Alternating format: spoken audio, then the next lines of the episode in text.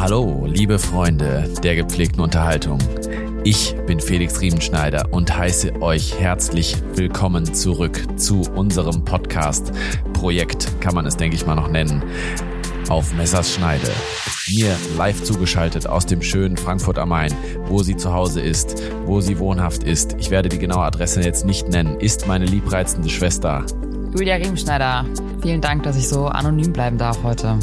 Genau, ich werde nicht äh, größere Details verraten zum genauen Wohnort, geschweige denn Stadtteil. Du stehst nicht im Telefonbuch. Ich denke mal, man kann dich hoffentlich nicht so leicht finden. Man weiß es nicht. Dann werden wir jetzt erstmal mit unseren Hausmitteilungen fortfahren, beziehungsweise gab es Rückmeldungen zur letzten Folge. Schriftlich habe ich jetzt nichts bekommen. Persönlich hatte ich ähm, ein, zwei Rückmeldungen gehabt bezüglich den äh, Physician Assistants glaube ich, war tatsächlich ganz informativ für den einen oder anderen, einfach weil es dann doch eher, wie wir es ja schon erwähnt hatten, eher unbekannte Berufsgruppe ist. Glaube ich, kam eigentlich ganz gut an. Und ich glaube auch, das Format war eigentlich echt mal was anderes. Vielen Dank auch nochmal an der Stelle fürs äh, Mitmachen und die beiden PAs unseres Vertrauens. Gut, dann habe ich noch einen Kontakt, äh, beziehungsweise dann hat sich ein Kommilitone mal bei mir gemeldet. Ich werde ihn jetzt an dieser Stelle einfach mal Swanny nennen. Das ist sein abgekürzter Vorname. Und er hat, äh, er war, muss man immer sagen, wir haben ihn im Studium ähm, freundlicherweise immer Rakopedia genannt, weil er so viel wusste wie bei Wikipedia. Also ich denke mal, diesen Witz haben die meisten verstanden. Und der hat mich darauf hingewiesen, dass, und das war ein Callback äh, zu einer ver vergangenen Folge schon, wo ich mal gesagt habe, dass die DRGs einem im Studium nicht näher gebracht werden. Und da hat er mich darauf hingewiesen, dass es natürlich in der schönen Universitätsstadt Gießen eine DRG-Vorlesung gab. Aber da bin ich natürlich nicht hingegangen. Also konnte ich da natürlich auch nichts mitnehmen. Was heißt denn dir natürlich, wenn du gewusst hättest, wie interessant DRGs äh, sein können, dann hättest du es wahrscheinlich doch äh, wahrgenommen. Das kann sein, aber auf jeden Fall hat der Swanny mir gesagt am Telefon, es ging wohl mit den Worten los, DRG sind der größte Dreck. Das war die erste, der erste Satz, den der Lektor damals äh, sozusagen mit dem er die Vorlesung eröffnet hat. Ja, fesselnd auf jeden Fall. Und es gab wohl auch eine Vorlesung, eine Reha-Vorlesung, also das wusste ich auch, weil es gab auch eine Klausur dazu, aber da war Swanny selber nicht, deswegen konnte er mir nicht sagen, ob wir gelernt haben, wie man Reha-Anträge ausfüllt, aber ah ja. gut, das nur als kleine Randnotiz. By the way. So, Julia, da wir ja auch immer die aktuellen politischen Ereignisse in Deutschland äh, und Deutschland, weil über Deutschland hinaus schauen wir nicht, äh, monitoren, äh, möchte ich nochmal kurz Bezug nehmen zu aktuellen Entwicklungen im Gesundheitssystem. Und zwar gab es ja so eine Klausurtagung in Meseberg. Das ist ja das Gästehaus der deutschen Bundesregierung. Und da hat, äh, gab es wieder einige Beschlüsse. Äh, zwei unter anderem davon von unserem guten Freund Karl Lauterbach. Grüße an dieser Stelle. Ähm, und zwar ging es da in Bezug auf die schleppende Digitalisierung im Gesundheitswesen darum, das ein bisschen anzutreiben. Und da wurde beschlossen, dass zum Beispiel bis Anfang 24, 2024 ist jetzt auch nicht mehr so lang hin, äh, E-Rezepte in allen Praxen zu haben sein sollen und äh, sozusagen das Kernprojekt oder eines der Kernprojekte vom Herr Lauterbach ähm, auch noch die Einführung der elektronischen Patientenakte 2025 sozusagen verpflichtend eingeführt werden soll außer man lehnt das explizit ab für seine eigenen Gesundheitsdaten.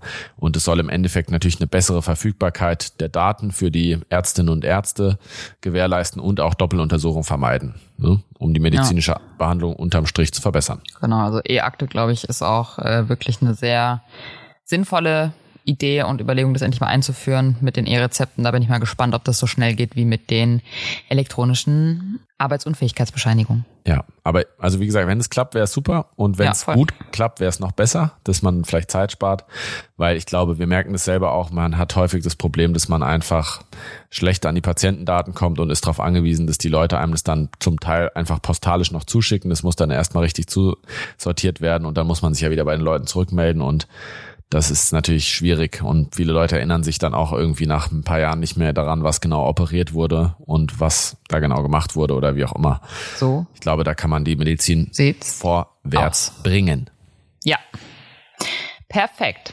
Hast du noch Anmerkungen sonst zu den letzten Folgen, letzten Geschehnissen, beziehungsweise aktuellen Geschehnissen eigentlich, muss man ja ganz ehrlich sagen? Ja, aktuell hier live und vor Ort äh, möchte ich dir nochmal gratulieren, Julia. Ich weiß, wir haben ein bisschen inhomogene Nummerierung der Folgen gehabt, aber wir sind jetzt hiermit offiziell zweistellig geworden. Yay. Also alles Gute zur zehnten Folge sozusagen, zur zehnten offiziellen Folge. Dir auch, danke. Ich habe jetzt äh, das Geschenk, was ich dir gekauft habe, habe ich jetzt vergessen. Leider kann ich dir jetzt nicht geben.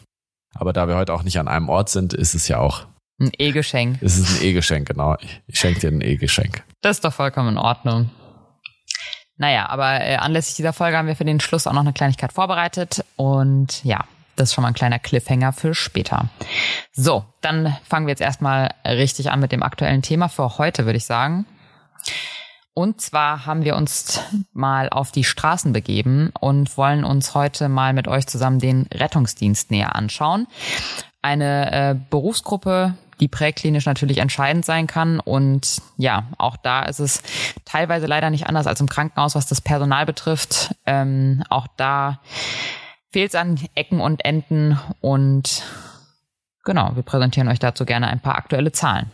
In diesem Sinne, 2022 hat der Deutsche Berufsverband äh, für Rettungs- oder des Rettungsdienstes auch eine Umfrage gemacht, wie wir sie ja schon häufiger kennen, wo einfach die Mitglieder befragt werden. Und da sind wieder mal erschreckende Zahlen zusammengekommen. Und zwar, nachdem wir ja die, eine ähnliche Frage von den Pflegekräften beantwortet bekommen haben, die ja gesagt haben, dass 75 Prozent sich nicht vorstellen können, den Beruf bis zur Rente auszuüben konnten die Rettungsdienstler diese Zahl nochmal toppen und zwar nochmal bei weitem. Und zwar sagen hier 90 Prozent der äh, Mitglieder von diesem deutschen Berufsverband Rettungsdienst, dass sie den Beruf nicht bis zur Rente ausüben können, beziehungsweise nicht bis zur Rente im Beruf bleiben können. Und das ist natürlich, äh, haut einen vom Hocker und das hatte ich so ja. natürlich auch wieder mal nicht auf dem Schirm. Also schon zur Einleitung der Folge Mind Officially Blown. Und dann hast du mir hier noch eine schöne äh, Grafik zugespielt, Julia, die ich jetzt gerade mal beschreiben würde. Genau. Um mal wieder ein bisschen Background-Information für euch HörerInnen äh, zu äh, liefern. Und zwar, wie gesagt, viele Leute schaffen den Beruf oder denken, sie schaffen den Beruf nicht zum, bis zum Rentenalter. Auf der anderen Seite steht dem gegenüber mal wieder, dass ja eigentlich alles gut ist, weil die Zahlen in der Beschäftigung, also die Beschäftigungszahlen steigen. Also wir haben hier eine Stadt äh, eine Statistik vom Statistischen Bundesamt vorliegen von 2023 und wir haben mittlerweile knapp 85.000 Beschäftigte im Rettungsdienst generell. Da sind die Freiwilligen nicht mitgezählt. Und das ist fast genau. eine Verdoppelung in den letzten zehn Jahren von den Gesamtzahlen. Da waren wir bei ungefähr um die 50.000, so 2010, 2012. Und trotzdem scheint es ja nicht zu laufen. Im Vergleich jetzt zu 2011 ist es dann fast ein Zuwachs von 71 Prozent. Ne? Das ist schon eigentlich in einer kurzen Zeit eine sehr stark wachsende Berufsgruppe, würde ich so mal sagen. Nichtsdestotrotz haben wir dann auch mal bei der Bundesagentur für Arbeit geschaut und da ist es tatsächlich der Top 1 äh, Engpassberuf. Ne? Also weiterhin Beruf mit vielen offenen Stellen und Personalmangel. Ähm, dann interessant nochmal aufgedröselt in Geschlechter. Hier ist es so, dass vor allem Männer im Rettungsdienst beschäftigt sind. Und ja, der Frauenanteil ist zwar wachsend, aber liegt jetzt auch laut 2021 bei knapp 34 Prozent. Genau, im Vergleich nochmal zu äh, auf das weitere Gesundheitssystem, da sind, äh, haben wir auch einen großen oder einen größeren Anteil an Frauen, da sind nämlich circa 75 Prozent weiblich und nur 25 Prozent äh, männlich. Ja, das ist ein bisschen unterschiedlich, sozusagen ja. die Geschlechterverteilung im Rettungsdienst. Das stimmt. Ich fand es auf jeden Fall ähm, krass irgendwie. Ich bin damit eingestiegen bei der Recherche und habe mich gleich gefragt, das ist ja schon eine deutliche Diskrepanz zwischen einem so stark wachsenden Berufsbild und einem trotzdem so hohen Bedarf weiterhin. So, woran kann das liegen? Felix, hast du da vielleicht eine Idee?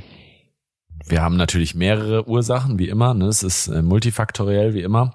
Auf der einen Seite haben wir viele Personen, die eine Ausbildung im Rettungsdienst machen, aber auch wieder ähnlich zum, zu anderen Gesundheitsberufen. Viele verlassen den Beruf dann auch wieder oder beziehungsweise als aktives Mitglied. Ne, da gibt es zum Beispiel viele, weil das ja auch relativ wir werden nachher die Berufsgruppen anschauen, relativ kurze Ausbildung sind, die das dann auch mal im FSJ machen oder vor dem Medizinstudium, um sich halt ein bisschen vorzubereiten oder halt einfach weiterzubilden.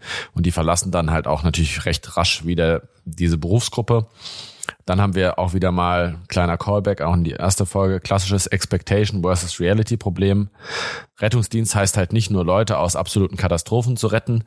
Ähm, was genau die alles machen, das werden wir uns auch später anschauen. Also Leute, die viel Action erwarten, sind nicht immer mit Action konfrontiert und umgekehrt. Und ähm, der Bedarf steigt halt auch ungemein. Ne? Stichwort hier auch wieder der absolute Klassiker, demografischer Wandel. Ähm, aber auch das werden wir uns natürlich später nochmal genauer anschauen. Sehr schön. So, wie wird denn der Rettungsdienst im Endeffekt äh, geregelt, beziehungsweise wer organisiert den ganzen ähm, Kladderadatsch und da sind wir wieder mal auf der föderalen Ebene, das heißt Rettungsdienst ist Ländersache.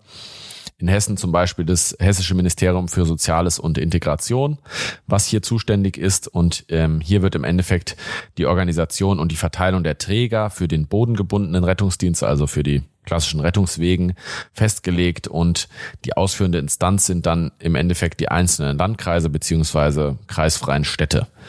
Zum Teil gibt's auch Eigenbetriebe des von einzelnen Kreisen oder Städten, dann zum Beispiel hier zu nennen wäre jetzt mal der Hochtaunuskreis. Und äh, wir haben halt auch noch, ähm, sage ich mal, Engagement von gemeinnützigen Hilfsorganisationen, zum Beispiel in Frankfurt das Rote Kreuz, ASB, Feuerwehr Frankfurt. Genau, das sind dann halt letztendlich die ganzen verschiedenen Aufdrucke, die man auch auf den einzelnen Rettungswegen dann immer sehen kann, ne? wo man sich wundert, so wer gehört zu wem. Also letztendlich sind alle für die Versorgung vom dementsprechenden Stadt oder Landkreis zuständig. Ne? Nur wie gesagt, der Ursprung ist entweder direkt von der Stadt oder von den einzelnen Hilfsorganisationen. Genau, weil wir jetzt gerade so betont haben, dass ähm, der bodene, bodengebundene Transport dann nochmal separat von den einzelnen Städten, wie gesagt, äh, organisiert wird. Wir haben auch noch eine Luftrettung und das regelt dann aber wiederum das Land Hessen dann als alleiniger Träger zum Beispiel für das Land Hessen logischerweise und die anderen genau. Bundesländer dann jeweils auch, weil die Luftrettung eben auch Grenzen überschreiten, Ländergrenzen überschreitend ist. Da hat das Land Hessen sozusagen Mono, Monopol. Ne? Der genau. Medikopter 117, der wird nur vom Land Hessen betrieben. So oder so ähnlich. War übrigens auch eine coole Serie, die wir früher manchmal geguckt haben. Das stimmt. Deswegen sind auch wir Arzt und Ärztin geworden. Nein, Spaß. Genau deswegen. Nur wegen mhm. Medikopter 117. Jetzt äh, müssen wir uns aber natürlich mal anschauen, was genau die Definition von dem guten alten Rettungsdienstbegriff ist. Und da muss ich hier wieder einen äh, enttäuschenden Beitrag sozusagen lesen, das wieder nicht im Schirembel drin stand, Julia. Ja, leider. Na, wir haben nichtsdestotrotz natürlich eine andere gute Definition gefunden und die lautet, der Rettungsdienst ist eine öffentliche Aufgabe der Gesundheitsvorsorge und der Gefahrenabwehr, die sich in Notfallrettung und Krankentransport gliedert. Und diese verschiedenen Instanzen beleuchten wir euch jetzt mal etwas genauer. Bevor wir die pa PatientInnen behandeln können, brauchen wir halt unter Umständen erstmal Hilfe bei der Bergung beziehungsweise Befreiung von Personen. Ne? Und wer gehört da alles dazu zu dieser Notfallrettung, Julia? Also ich glaube, als ähm, erstmal große und am bekanntesten ähm, im Raume stehende Berufsgruppe ist hier erstmal die Feuerwehr zu nennen. Ähm, auch die wird also auf Länderebene geregelt und ähm, die Verteilung ist über das Brandschutzgesetz dann einmal festgeschrieben. Was ich bei der Recherche am erstaunlichsten tatsächlich fand, ist, dass tatsächlich 90 Prozent der Feuerwehr auf freiwilliger Basis beruhen und lediglich 10 Prozent ähm, der Feuerwehr eigentlich nur Berufsfeuerwehr abbildet. Ne? Also wirklich die, der aller, allergrößte Teil basiert einfach auf freiwilligen Helfern. Ne? Und hier auch nochmal der Callback zu eben. Wie gesagt, wir haben viele äh, Mitarbeiter im Rettungsdienst, aber wir haben halt auch sehr, sehr viele ähm, freiwillige Helfer noch, ne? Dass es so ein Missverhältnis ist, beziehungsweise dass es wirklich so wenige Berufsfeuerwehrpersonen, um das mal zu gendern, gibt, äh, hätte ich auch nicht gedacht, Julian. Da war ich ja krass, ne? überrascht. ne? Und ich habe dann auch gedacht, so okay, pff, kann ich mir eigentlich nicht vorstellen. Ich meine, so Feuerwehr gab es ja einfach schon immer. Ähm, aber tatsächlich ist auch die Berufsfeuerwehr ein, finde ich, relativ modernes Berufsbild und ähm, die allererste Berufsfeuerwehr in Deutschland wurde zum Beispiel erst 1851 in Berlin etabliert. Ähm, wobei wir da auch ein bisschen im europäischen oder weltweiten Vergleich auch hinterherhinken, denn zum Beispiel in äh, Wien gab es die aller, allererste und das war bereits 1686. Also schon ein paar Tage länger her. Ein paar Tage länger her. Aber da haben wir uns dann noch was abgucken können auf jeden Fall. Ähm, ich habe mich dann auch gefragt und auch mal mit ähm, tatsächlich Mitgliedern von der Berufsfeuerwehr unterhalten, beziehungsweise die gleichzeitig auch noch Mitglied in der Freiwilligen Feuerwehr sind und habe mich nämlich auch gefragt, naja gut, wie kann es denn sein, dass trotzdem beide Berufsgruppen dann für dieselbe Versorgung eigentlich zuständig sind? Und äh, da wurde mir auch erklärt, dass tatsächlich eigentlich die Basisausbildung auch von beiden dieselbe ist. Ähm, man wird halt eingewiesen in die verschiedenen Geräte auf dem Feuerwehrauto oder auf der Wache, ne, wie man mit dem Funk umzugehen hat. Man wird für Verkehrsunfälle geschult und natürlich auch der erste Hilfekurs steht ganz vorne mit dabei. Ähm, und bei der Berufsfeuerwehr ist es eben auch nochmal so, dass du da aber dann die Möglichkeit auch noch häufig hast für weitere äh, Ausbildung, Zusatzbezeichnung. Ne, man kann zum Beispiel über die Feuerwehr dann auch den äh, Notfallsanitäter noch machen. Man kann Fahrzeugführer werden. Ne, da geht's dann schon nochmal spezieller. Aber ich sag mal, die Basisausbildung, die wirklich zum für die alltäglichen Einsätze ist, wie auch Türöffnungen oder Feuerlöschen, das hat dann tatsächlich jeder drauf. Ähm, die Berufsfeuerwehr, da ist es halt so geregelt, dass du halt wirklich feste Wachen hast mit festen Schichten.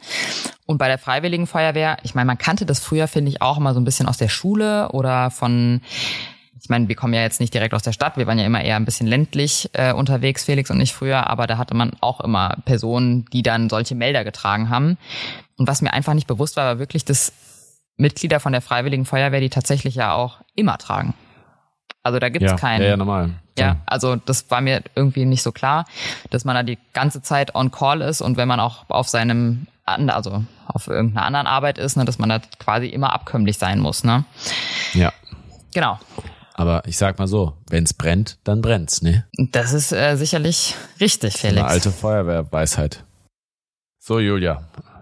Auf der nächsten Folie sehe ich jetzt eine schöne Abbildung von dem bekannten, äh, einem sehr bekannten Bus, sage ich mal, der sich durch die Londoner Straßen bewegt. Und mhm. zwar wird es auch vielen unserer HörerInnen ein Begriff sein, und zwar der fahrende Ritter aus dem schönen äh, Harry Potter Film. Ich glaube, das war der Gefangene von Azkaban, der dritte Teil, wo der äh, zum ersten Mal vorkam. Genau. Und zwar, Julia, was assoziierst du mit diesem Bild oder warum hast du mir das hier reingepackt in, die, ja. in den Ablauf? Also ich bin seit kurzem ja auch immer ähm, mal mehr, mal weniger als Notärztin unterwegs gewesen. Und ich muss sagen, auch da kam ich jetzt das erste Mal eigentlich so richtig mit dieser Berufsgruppe Feuerwehr erst in Kontakt und muss sagen, ich bin äh, von Tag eins und von der ersten Sekunde ein sehr großes Fangirl gewesen, weil ähm, ich das wirklich erstaunlich finde, wie schon gesagt, ne, die helfen halt bei Personenrettung. Also zum Beispiel, wenn äh, man kann sich gar nicht vorstellen, auch in der Stadt gerade in was für enge Treppenhäuser man sich begibt, ne, wo man sich einfach fragt, wie soll ich denn hier einen Patienten vernünftig wieder rausbringen? Und da ruft man dann eben ähm, einmal auch gerne die Feuerwehr zu Hilfe. Und das finde ich immer so beeindruckend, weil wie gesagt, dann kommen die auch wirklich mit so einem großen Feuerwehrauto angefahren durch die kleinsten Gassen und Straßen, das kann man sich nicht vorstellen.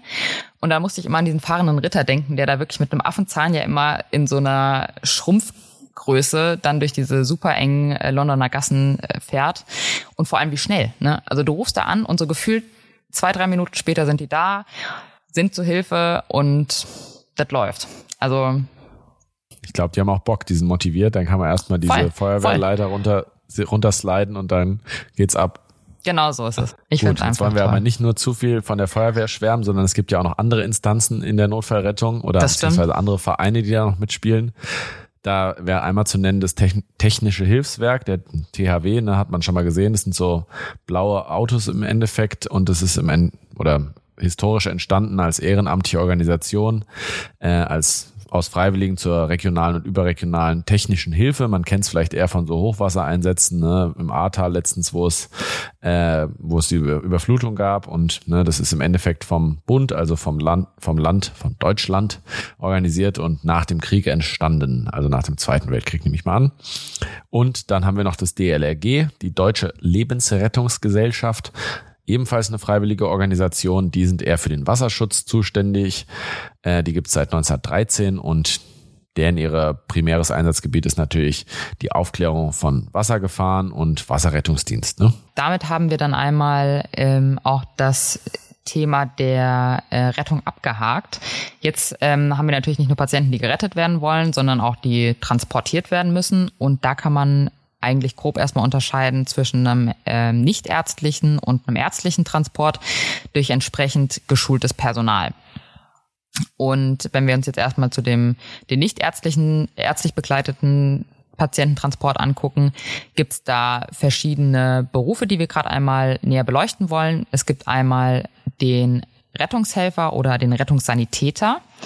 Das sind ähm, zwei Ausbildungsberufe, die letztendlich mal ja, sag ich mal, auf derselben Basis starten und der Rettungssanitäter geht dann ähm, mit etwas mehr Expertise und ja, Befugnissen am Ende des Tages hervor. Also letztendlich kann man auch so grob sagen, also der Rettungshelfer, der hat halt wirklich eher eine Basisausbildung. Ähm, der hat auch wesentlich weniger Fahrten, die er erstmal sammeln muss, um dann eben den Rettungswagen auch zu fahren. Häufig ist es tatsächlich auch so, dass er dann hinterm Lenkrad sitzt und der Rettungssanitäter, der hat eben noch so ein bisschen mehr medizinische Ausbildung, dass der eben auch äh, vertrauter ist, was äh, Medikamente zum Beispiel betrifft ähm, und das Management des Patienten auf dem Rettungswagen. Und dann gibt's noch den ähm, nächsten Ausbildungsberuf des Notfallsanitäters. Der ist auch noch gar nicht so alt. Ähm, den gibt's erst seit circa zehn Jahren. 2014 wurde der eingeführt und hat so ein bisschen nicht abgelöst, aber geht so ein bisschen von dem Rettungsassistenten damals hervor. Ähm, das ist eine Berufsausbildung, die deutlich länger dauert. Ne? Das sind drei Jahre insgesamt eine duale Ausbildung, bei der man äh, jetzt im Vergleich ja 2000 Stunden knapp auf der Rettungswache sammeln muss, ne, dass man halt eben verschiedene Einsätze einfach auch sieht und begleitet und man hat halt eine wesentlich längere innerklinische Rotation auch noch. Ne. So viel zu den drei Ausbildungsberufen. Jetzt zum ärztlich begleiteten Patiententransport. Da äh, genau gibt's halt in Deutschland jetzt den klassischen Notarzt beziehungsweise die Notärztin. Kurzer Exkurs nochmal zur Notarztausbildung.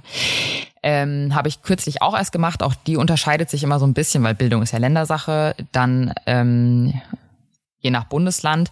In Hessen ist es jetzt zumindest so geregelt, dass man ähm, zunächst als Voraussetzung mitbringen muss, dass man 24 Monate Weiterbildung in einem Gebiet der unmittelbaren Patientenversorgung hat. Also letztendlich mit ganz verschiedenen ähm, Facharztrichtungen wie jetzt Unfallchirurgie, Orthopädie, Anästhesie, innere Medizin kann man da eigentlich schon ähm, sich mal in Richtung der Notarztausbildung begeben.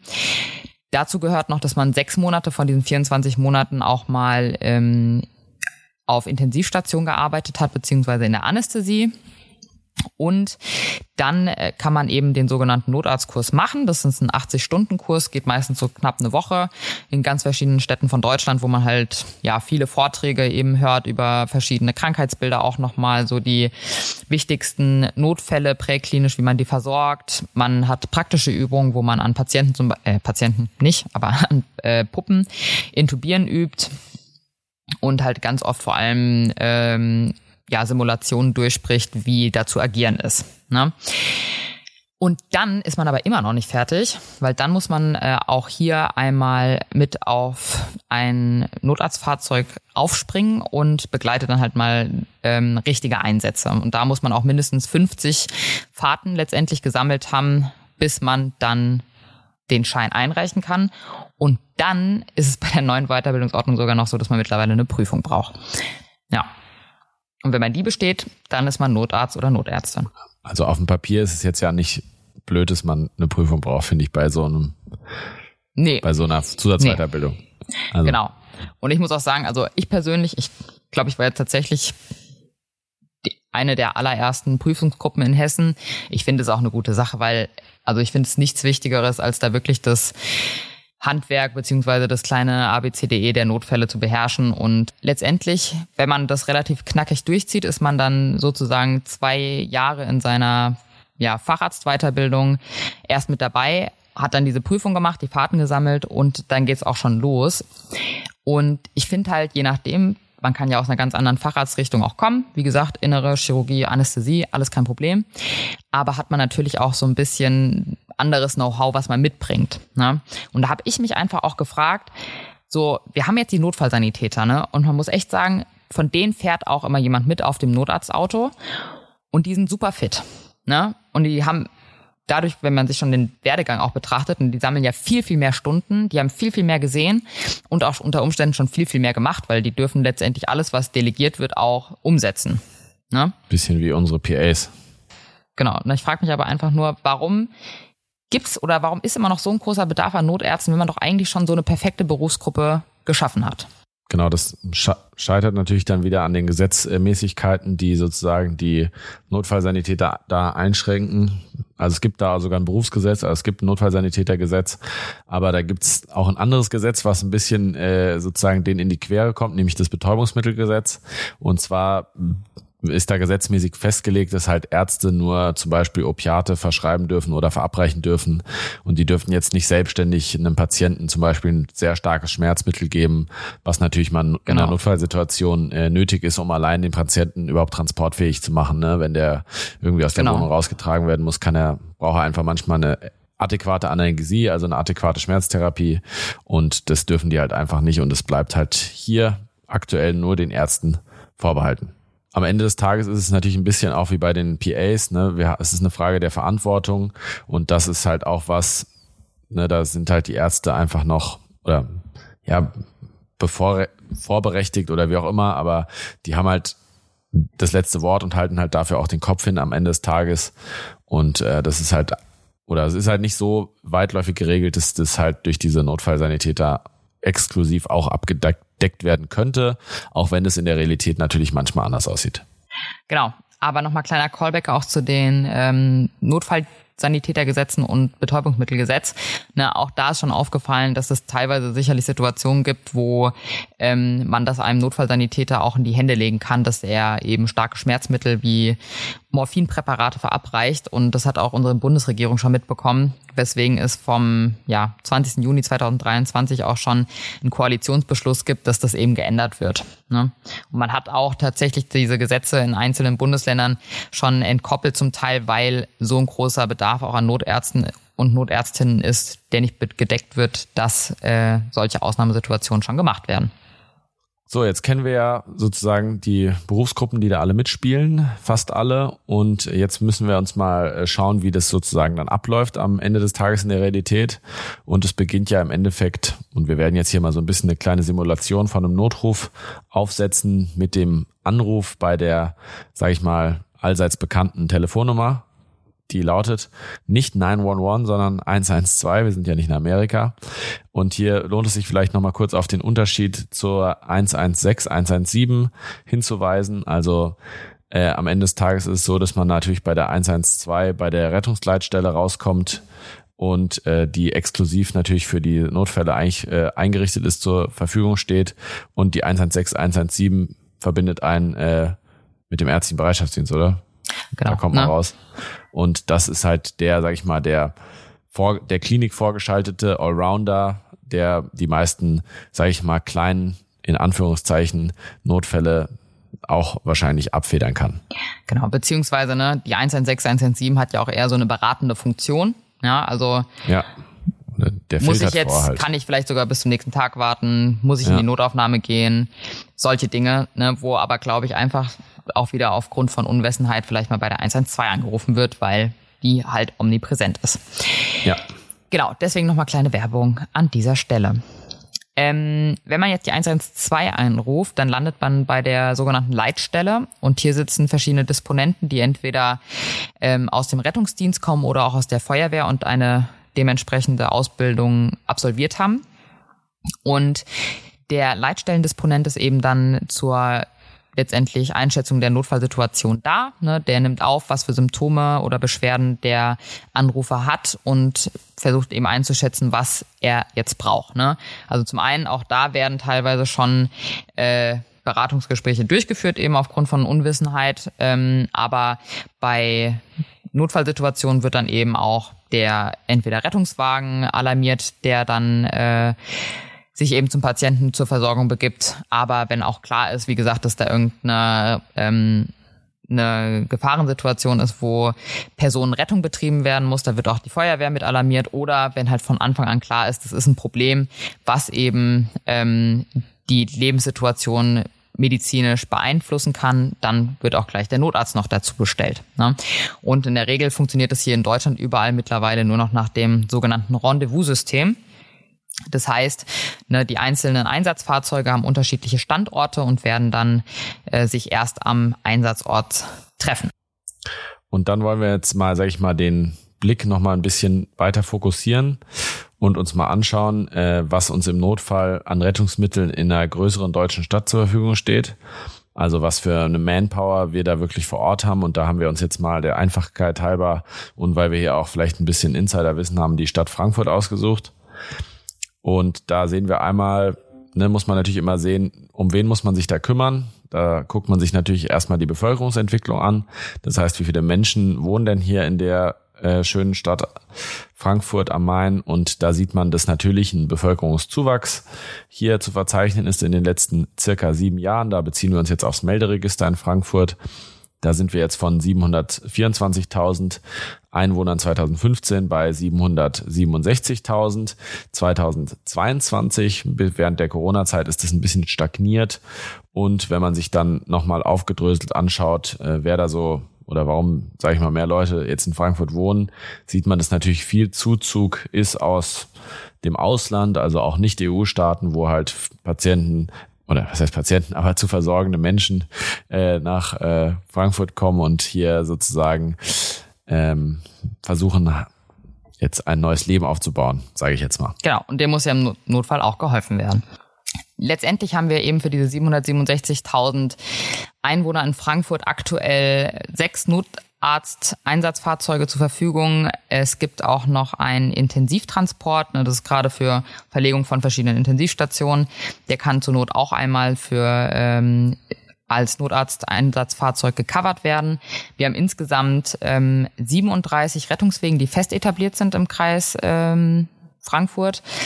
Äh, es gibt noch, sag ich mal, vier Backup-Wegen. Man hat noch ein speziell äh, ausgerüstetes äh, Baby-RTW. Ne, da ist so ein kleiner, oh, ich weiß gar nicht, wie man das, Inkubator, genau, drinne. Ja. Ähm, zum Transport. Also so ein ganz, ganz kleines Babybettchen sozusagen. Ähm, ja. Es gibt noch zwei Schwerlast-Rettungswegen ähm, ne, für Patienten. Ich weiß gar nicht, ab wie viel Kilogramm die gebraucht werden, aber Menschen, die besonders schwer sind. Und ähm, denkt, genau, auf jedem von diesen Autos sitzt dann natürlich immer mindestens äh, ein Notfallsanitäter und ein Rettungssanitäter. Und ähm, dann haben wir auch noch sogar 15 nicht qualifizierte Rettungswegen, das sind diese sogenannten äh, Krankentransportwegen. Und ähm, da reicht es auch häufig aus, wenn dann die ohne Notfallsanitäter besetzt sind, nämlich nur mit den Rettungssanitätern. Ja? So, und auf den genau Notarzteinsatzfahrzeugen, da sitzt halt immer auch noch ein Notarzt und nochmal äh, ein Notfallsanitäter. Ne? Also ich finde, das sind schon sehr, sehr, sehr viele Menschen. Aber nichtsdestotrotz auf, jeden Fall. Eine Stadt mit knapp äh, 700.000 Einwohnern ist es irgendwie auch nicht so viel, wenn man sich dann gleich mal die Einsatzzahlen anguckt. Wenn man sich jetzt aber erst nochmal anguckt, wie viele Einsatzfahrzeuge da überhaupt vor Ort sind, Julia, ich habe mal live mitgezählt, es sind nämlich 66 Stück, mhm. wenn ich mich nicht verrechnet habe und der findige Hörer hat da wahrscheinlich auch mitgezählt.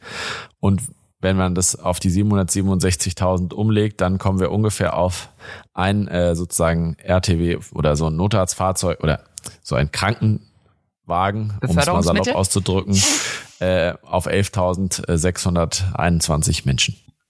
Genau, und man muss halt überlegen, aber von denen, also die Notarzteinsatzfahrzeuge, die haben ja wirklich nur den Notarzt und den Notfallsanitäter und Equipment an Bord. Also die können auch niemanden befördern, ne? Ja, ich weiß, das war jetzt einfach nur mal so ja, ja, aber nee, also um die Nutze, also es sind eigentlich noch Klar, mehr Menschen, schon, die auf ein bewusst. Beförderungsmittel kommen, sag ich mal. Okay. Alles klar. Also, genau. Wie gesagt, wie viele Einsätze haben wir jetzt ungefähr?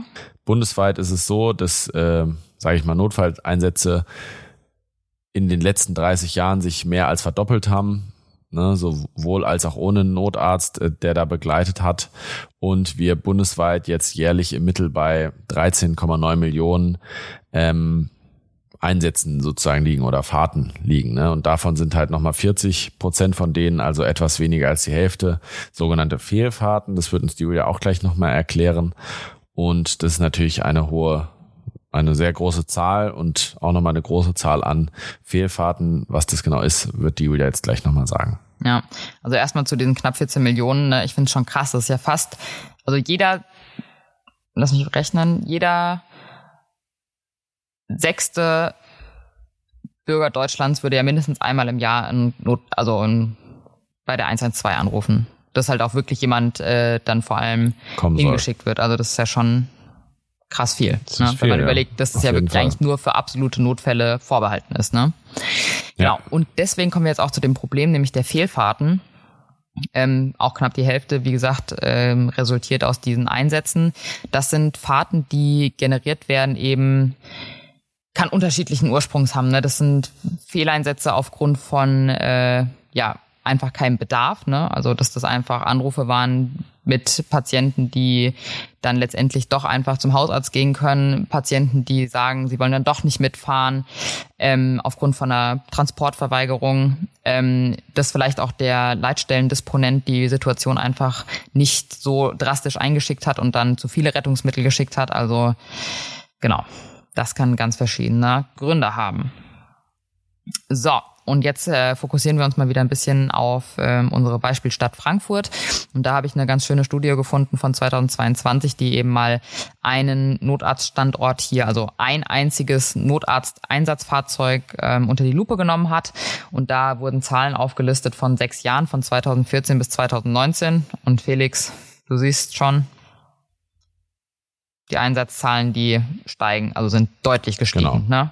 Auf jeden Fall. Also 2014 waren es knapp über 500 und äh, passt auch zu der Statistik, die wir eben schon genannt haben. 2019 sind wir bei ja knapp 950.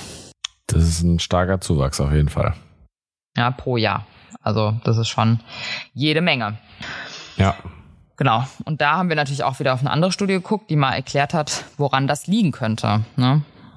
Genau, und im Endeffekt sind es natürlich auch viele Sachen, die stating the obvious sind. Also ganz allgemein haben die es so ein bisschen kategorisiert beziehungsweise unterkategorisiert in einmal Bevölkerungskriterien.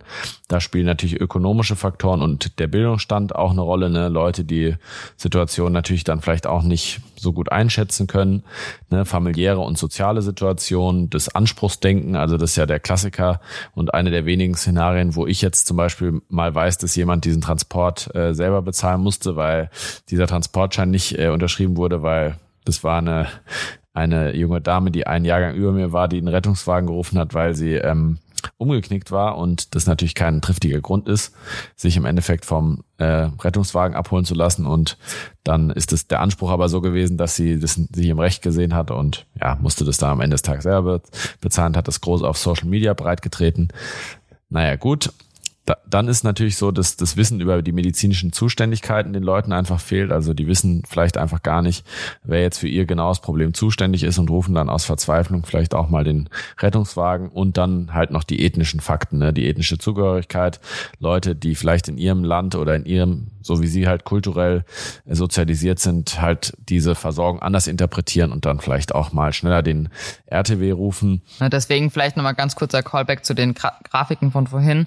Das fand fand ich halt eigentlich ja. ganz interessant auch zu sehen, dass gerade zum Beispiel in Frankfurt, äh, auf die sich ja eben diese Zahlen auch beziehen in diese Stadt, ähm, dass man da ja wirklich so einen großen Bevölkerungszuwachs auch hat von ähm, von äh, ja zum Beispiel Nicht-EU-Bürgern oder ja, genau, andere Staaten. Was natürlich auch noch eine Rolle spielt, ist der demografische Wandel. Ne? Die Patienten werden immer älter, sind auch schlechter häuslich versorgt vielleicht. Äh, ne? Dann spielt auch wieder die Hilflosigkeit vielleicht eine gewisse Rolle. Wenn dann ein älteres Ehepaar, was halt nur zu zweit lebt, der die Kinder wohnen weit weg, dann bleibt ihnen gar nichts anderes übrig manchmal oder zumindest nicht aus ihrer Perspektive, als den Rettungswagen zu rufen, weil mhm. ne, die jetzt keine andere Möglichkeit sehen und vielleicht auch nicht die neumodischen oder die gehen ja jetzt auch nicht mehr so mit der Zeit, ne, wie wir vielleicht und dann haben die es gar nicht im Blick, dass es sowas gibt wie einen ärztlichen Bereitschaftsdienst oder sind halt sind halt da nicht so gut aufgeklärt. Ja. Na gut. gut. Aber das Spannende ist jetzt einfach auch nochmal, wer bezahlt denn diese ganzen Einsätze? Also die Leistungsträger sind im Endeffekt die Krankenkassen äh, und der Träger der Unfallversicherung und die privaten. Krankenversicherungen, ne, die drei Stück. Dann ist es so, dass im äh, Sozialgesetzbuch äh, Paragraph 60 geregelt ist, dass die Krankenkassen auch diese äh, Kosten von dem Transport halt übernehmen müssen. Bei der privaten Krankenversicherung immer, bei der gesetzlichen kann es sein, dass je nach Notwendigkeit eine Zuzahlung von 10 Euro äh, geleistet werden muss, wenn man da nicht zuzahlungsbefreit ist, was ja auch viele sind. Ne? Das heißt, 10 ja. Euro wäre ist jetzt natürlich auch nicht die Welt, wenn man sich anguckt, was das dann mal alles wirklich kostet. Genau. Und so, dann gibt's halt noch, da noch für Ausnahmen. Genau, absolute Ausnahmen. Ähm, tatsächlich ist es so, dass eigentlich ähm, vor allem der Patient oder der Bürger dafür aufkommen muss, wenn solche sogenannten Leerfahrten entstehen. Das heißt zum Beispiel, wenn ähm, initial der Rettungsdienst gerufen wird und dann vor Ort auch gesagt wird, naja gut, wir schätzen die Situation gerade so ein, dass sie mit ins Krankenhaus kommen müssen und der Bürger sich dann weigert mitzukommen, dann spricht man von einer sogenannten Transportverweigerung und damit entsteht natürlich dann auch wieder eine Leerfahrt, weil die Rettungsmittel dann natürlich ohne Patient wieder in ihre Wachen fahren und ähm, das fand ich eigentlich einen ganz interessanten äh, Beitrag vom SWR, wo genau das nochmal aufgelistet wurde und geschildert wurde, wann man denn ähm, quasi für seinen Transport zahlen muss ins Krankenhaus mit dem Rettungswagen. Und dann haben die einen ganz netten Tipp dann noch angemerkt ähm, am Schluss, wo es dann hieß, nach Notruf lieber mit ins Krankenhaus fahren. Ne? Wo man sich aber auch wieder so denkt, ja, okay, wie absurd. Fährt man manchmal schneller wieder zurück, als man denkt. Genau, nee, also vor allem äh, ja, ist es dann einfach nur wieder mehr Arbeit für diejenigen im Krankenhaus, die dann mit Patienten, die nicht mitarbeiten, ähm, konfrontiert sind. Ne? Wo wir dann natürlich auch wieder unsere, unseren kleinen Callback für die Not in der Notaufnahmefolge haben.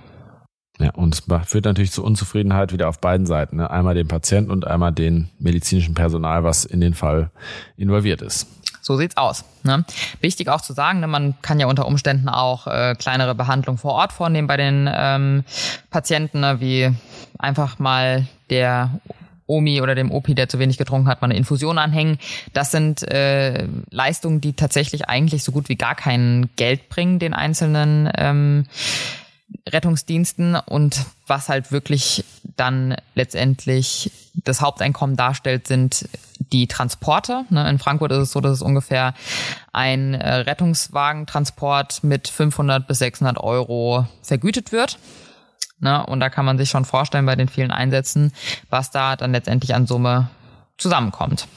Genau, da muss man jetzt natürlich, kann man natürlich jetzt auch ketzerisch sagen, dann kann es ja aber auch sein, dass die äh, ganzen Betreiber von diesen Rettungswegen natürlich auch die Leute dazu an, animieren, dass sie die Leute mitnehmen, ja. weil sie nichts verdienen für die Fahrten. Ne? Ich glaube, das tatsächlich wurde auch so bei der Recherche auch mal so angemerkt, da hast du vollkommen recht, das wurde, glaube ich, äh, tatsächlich auch mal so, ähm, ja, gab es zumindest Gerüchte, dass es so missbraucht wurde, aber ich glaube, bei dem Patientenaufkommen, was man mittlerweile hat, ist da auch keiner mehr drauf angewiesen, ehrlich gesagt. Ne?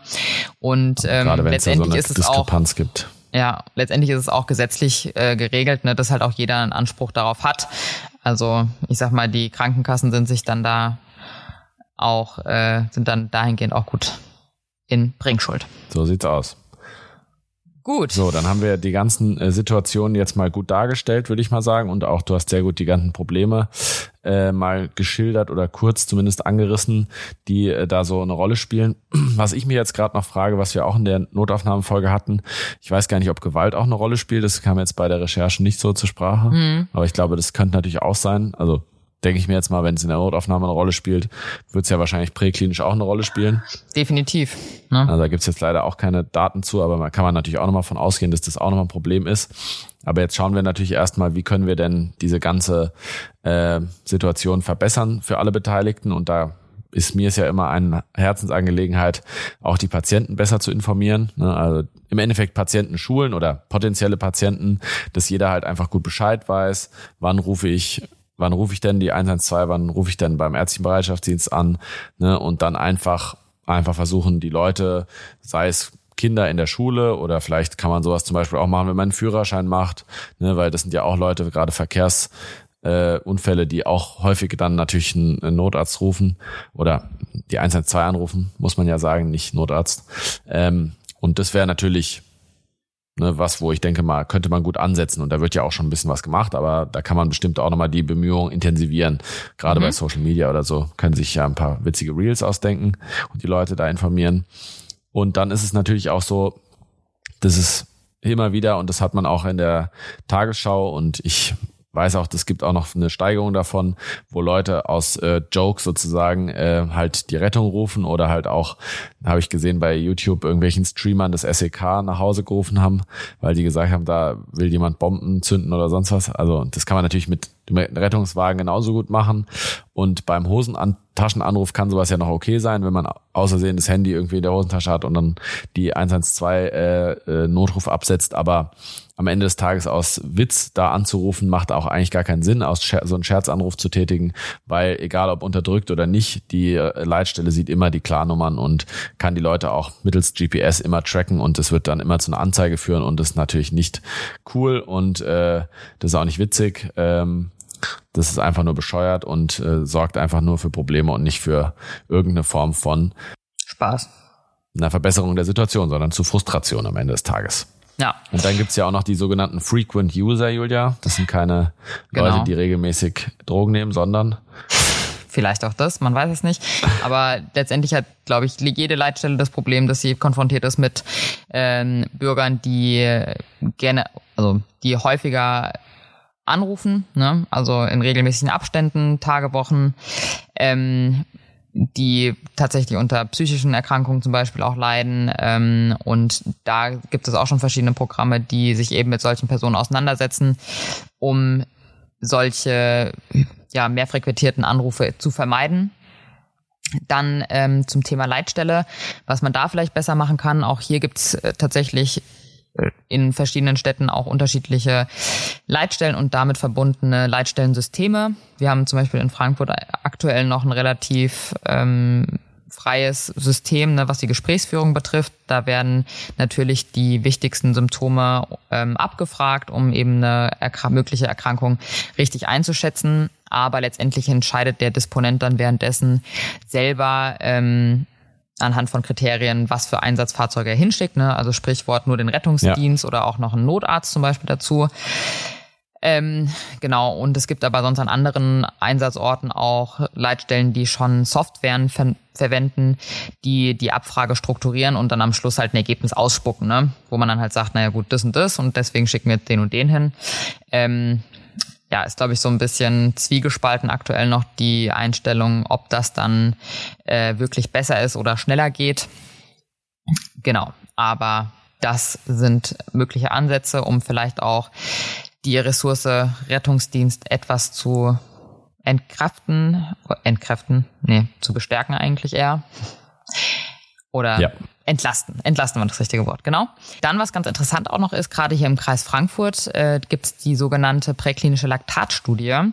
Das ist ein ähm, ja, aktuell laufendes Projekt, wo im Rettungsdienst bei äh, schwer verletzten Patienten beziehungsweise Traum, also traumatisch verletzten Patienten Laktatproben bestimmt werden. Ähm, das ist letztendlich wie so, muss man sich vorstellen, so ein kleines Blutzuckermessgerät, wo man dann äh, eine kleine Blutprobe nimmt.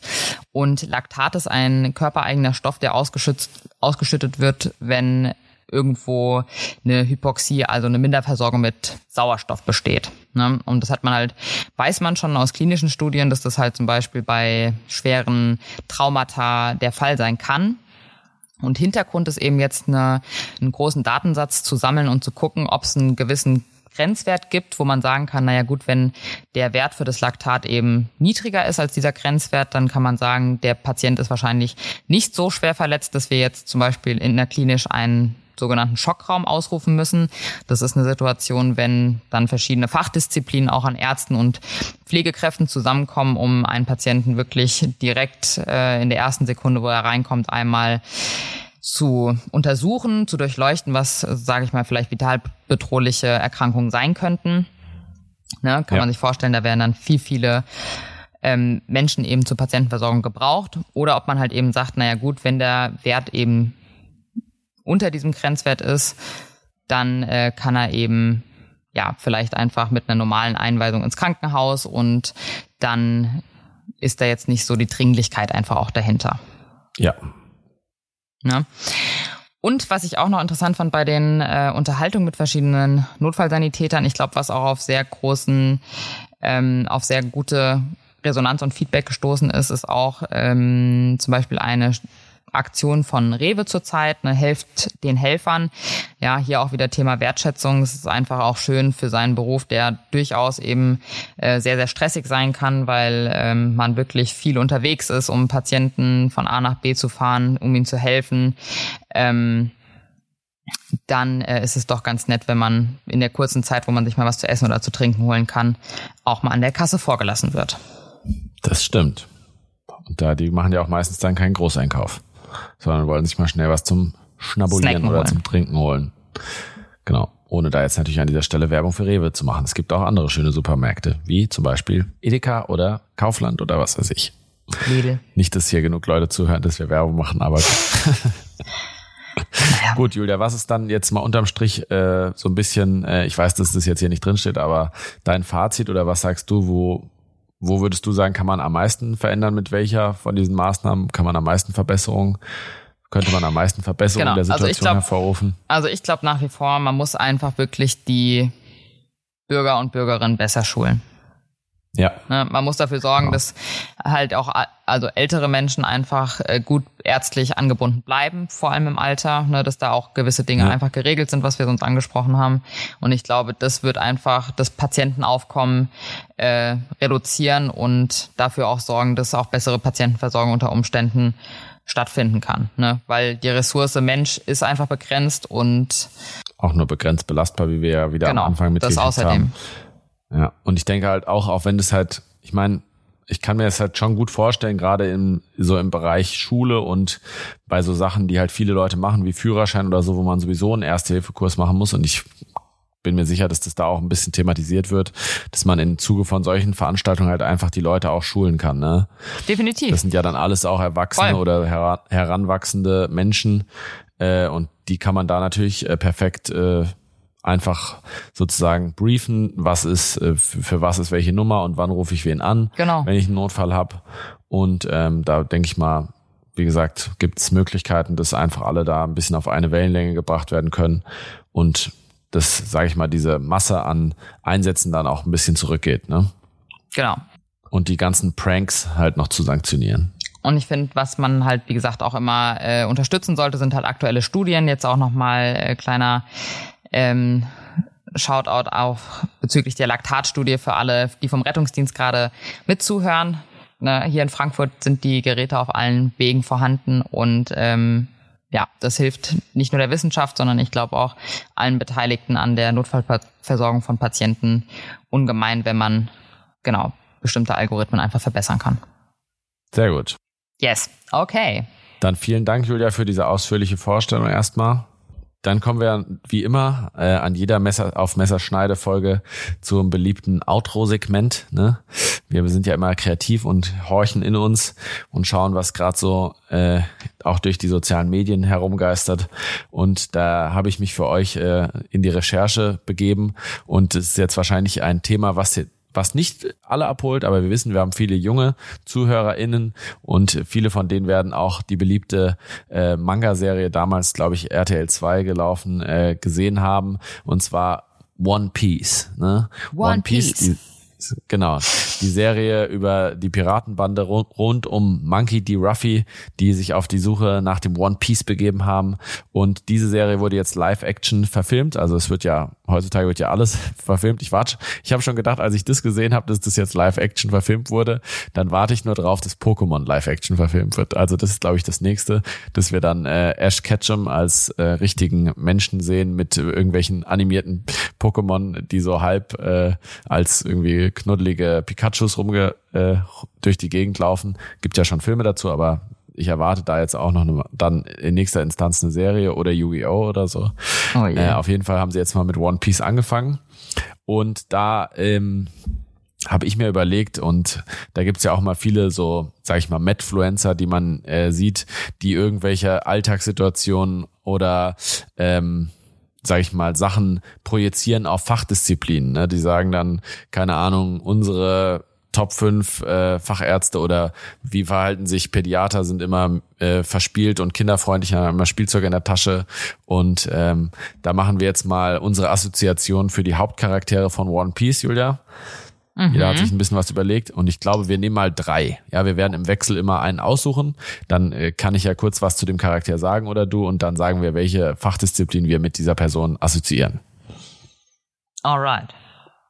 Gut, dann ich denke mal, es bietet sich einfach an und es ist eigentlich auch der Charakter, mit der ich mich, mit dem ich mich am schwersten getan habe, und zwar den äh, sozusagen den Anführer dieser Piratenbande, Monkey D. Ruffy. Ne? Echt? Monkey D. Ruffy also da habe ich mich am schwersten mit der Assoziation getan und ich habe sogar vorhin noch mal kurz meine Freundin gefragt, die die Serie nicht gesehen hat, aber was äh, so ein paar Charaktereigenschaften von dem sind. Und zwar ist es, das ist ja ein sehr junger äh, Pirat, der halt eine besondere Fähigkeit hat. Und zwar hat er eine Teufelsfrucht gefressen und hat deswegen die Gumm-Gumm-Fähigkeit. Der ist quasi, der Körper besteht aus Gummi und der kann halt seine Arme dann so sehr lang machen und dann quasi dann Leute damit auch schlagen oder treten oder wie auch immer oder auch äh, Kanonenkugeln abwehren, indem er seinen Bauch ganz doll aufpustet.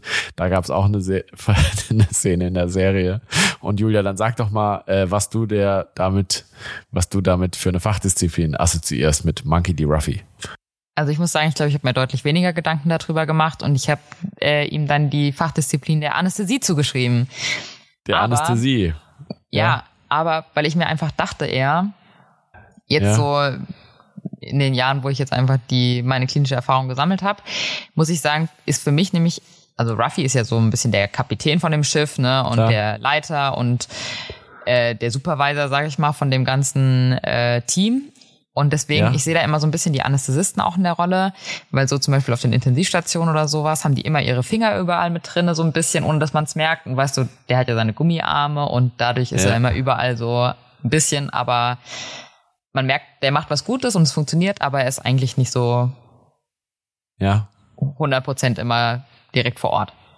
Ja, ich habe jetzt vielleicht irgendwie eher ein bisschen auf die Charakterzüge äh, mhm. irgendwie, weiß ich nicht, also äh, geachtet. Und zwar, der ist ja eher so ein unbeschwerter äh, Charakter, ja. der halt so, sag ich mal, mit einer gewissen Leichtigkeit durchs Leben geht. Und da habe ich jetzt irgendwie ein bisschen, ich weiß nicht warum, und ich weiß auch nicht, ob es stimmt, aber an die Kinderärzte, an die Pädiater ah, gedacht, ah, nee. weil ich denke, die müssen halt gerade im Patientenkontakt mit Kindern müssen die ja immer eine gewisse Unbeschwertheit mitbringen, weil die müssen ja versuchen, auch mal einen mhm. Spaß zu machen, äh, um trotz der Ernsthaftigkeit der Situation, mit der man sich dann ausgesetzt sieht, ne, mhm. muss man ja schauen, dass man die Kinder dann irgendwie beruhigt oder ablenkt oder so bei einer Untersuchung. Mhm. Da habe ich jetzt irgendwie so ein bisschen an die Pädiater gedacht.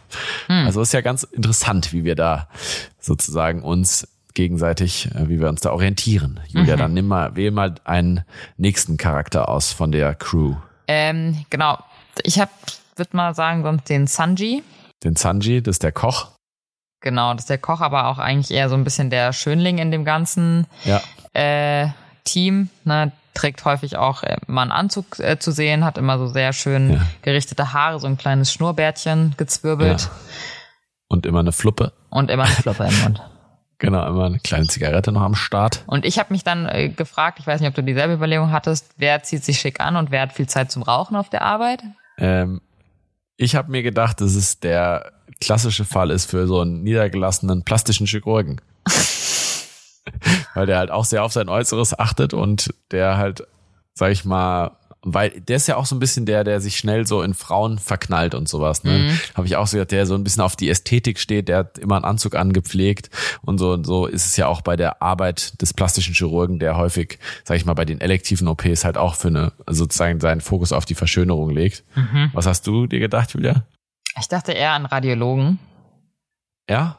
Ja, also entweder Radiologen oder anderen. Chefarzt, weil das sind die einzigen Leute, die ich im Krankenhaus immer mit dem Anzug rumlaufen sehe. Ja. Und viele okay. rauchen auch immer, wenn die einen Anzug anhaben. Ja, aber ich glaube, es gibt bestimmt auch viele Plastikchirurgen, die rauchen, oder? Die dann so einen auf Pseudo. Okay, jetzt werfen wir der ja. Plastikchirurgen unter den Bus, aber diese. naja, gut, egal. Ähm, aber gut. Also da finde ich äh, die Assoziation, ja, ist nicht schlecht, aber ich finde, ja, die, die Facharztrichtung Chefarzt würde ich auf jeden Fall auch gerne machen. Also wenn du einen Tipp hast, wo ich dann meine Weiterbildung machen kann, dann, dann sagst du mir mal Bescheid. an die Chefarztschule gehen. Genau. Gut, und dann, ich glaube, der, der Klassiker, den wir jetzt noch wählen sollten, mhm. ist Zorro, weil ich glaube, da haben wir aber 100% den gleichen. Oh, also, da, also Zorro ist der der Pirat mit den drei Samurai-Schwertern, mhm. ne, der halt sozusagen der beste Schwertkämpfer werden will, der ist sehr ehrgeizig und der kämpft, also auch in der Anime-Serie, ne, ich will da jetzt keine Werbung für machen, aber scheiß drauf, wir kriegen eh kein Geld, also von daher kann ich auch sagen, der kämpft halt auch weiter, obwohl er schon schwer verletzt ist. Ne, und da, also der, mhm. und da finde ich, gibt's nur einen. Und wer könnte das sein? Oder was, wen hast du gewählt, Julia? Also ich habe einen Chirurgen gewählt. Natürlich, der Chirurg. Aber welchen Chirurgen? Ja, den Unfallchirurgen. Weil Echt? ich habe mir gedacht, nee. das ist der, das ist der, der halt dann sich auch durch die Notaufnahme äh, sozusagen durchschlägt und auch schon im äh, Anbetracht eines harten Nachtdienstes sozusagen schon ein paar Schläge einstecken musste. Hoffentlich nicht durch Gewalt äh, der Patienten, aber da kennen wir auch ein paar Beispiele, ne? Mhm. So ein Tritt äh, zwischen die Beine, das kommt ja mal leider, ist ja leider auch schon vorgekommen. Ähm, und da muss man natürlich sagen, das ist jemand, der, ne, ja, der, der kämpft sich durch und beißt auf die Zähne und ja. der kommt immer wieder zurück und kämpft aber am Ende des Tages auch immer für was Gutes, weil das sind alles ja keine schlimmen Piraten, sondern die wollen ja alle sozusagen was Gutes. Das stimmt. Alles gute Seelen. So. Also, dann entlassen wir euch jetzt mal in den äh, wohlverdienten Podcast-Feierabend, äh, liebe HörerInnen, liebe äh, Schneidis, äh, um den Begriff auch mal wieder rauszuhauen. Und an dieser Stelle möchte ich heute mal die Aufgabe übernehmen, nochmal kurz auf die E-Mail-Adresse äh, hinzuweisen, weil die Julia hat gleich noch was ganz Wichtiges, was sie euch mitteilen will, bevor wir sozusagen hier den äh, auf den Pause-Button drücken, und zwar die E-Mail-Adresse. Ihr könnt uns immer schreiben, ihr könnt uns immer kontaktieren, auch mal einen äh, Liebesbrief oder ein Gedicht senden, wenn ihr eins auf den äh, Lippen habt, was ihr gerne mal niederschreiben wollt, und zwar auf messerschneidepodcast at gmail.com. Hier erreicht ihr uns. Wir haben bis jetzt jede E-Mail beantwortet und es waren mittlerweile wirklich schon einige E-Mails, die ich mit Sicherheit fast nicht mehr mit meinen beiden Händen zählen kann. Bei Instagram findet ihr uns ams-podcast. Da kommt mal das ein oder andere witzige Meme. Die Julia ist ja mittlerweile zu unserer Meme-Beauftragten geworden, immer montags. Äh, ist da der ein oder andere Lacher auf jeden Fall vorhanden. Und Julia, was möchtest du unseren Freunden der gepflegten Unterhaltung noch mitteilen? Genau, wie schon am Anfang äh, erwähnt, hatten wir heute das Glück, unsere zehnte Folge zu präsentieren. Und aufgrund der Zweistelligkeit und der runden Zahl haben wir uns gedacht, da wollen wir natürlich alle, die bis jetzt mit dabei geblieben sind, auch eine kleine Überraschung bereiten. Deswegen, dabei sein lohnt sich, ne, gerade auf Instagram. Wir verlosen dieses Mal, diese Woche, zwei AMS-Tassen. Genau, Uhu. die die Julia betast, die die Julia äh, individuell designt hat, äh, sich da künstlerisch verewigt hat und da natürlich Great. auch für Unsummen gekauft hat und die wir jetzt äh, an Goldene euch Goldene Tassen, äh, sage ich euch. To genau, Goldene Tassen. an euch verschenken äh, wollen und da könnt ihr Kaffee draus trinken, da könnt ihr Tee draus trinken, da kann man da sich kann auch mal Wasser einschenken, da kann man auch Bier reinschütten, da kann man auch Whisky reinschütten, da kann man alles also, reinschütten. Also das sind echt richtige Allrounder-Tassen. Aber jetzt ist die Frage, wie kommen diese Tassen zu euch? Und dafür müsst ihr gar nicht viel tun. Wir würden uns freuen, wenn ihr unsere aktuelle Folge bei Instagram teilt, uns verlinkt. Und dafür habt ihr genau eine Woche Zeit bis zum 21.09. Und dann werden wir unter allen Teilnehmern eben diese Tassen verlosen. So sieht's aus, Julia. Great. Und damit äh, bleibt den ganzen Chose hier nichts mehr hinzuzufügen. Wir freuen uns schon auf die nächsten zehn Folgen. Alles Gute, noch eine schöne Woche. Viel Spaß bei der Arbeit oder was auch immer ihr gerade macht. Und Bussi Baba. Und denkt ans Gewinnspiel. Bis zum nächsten Mal.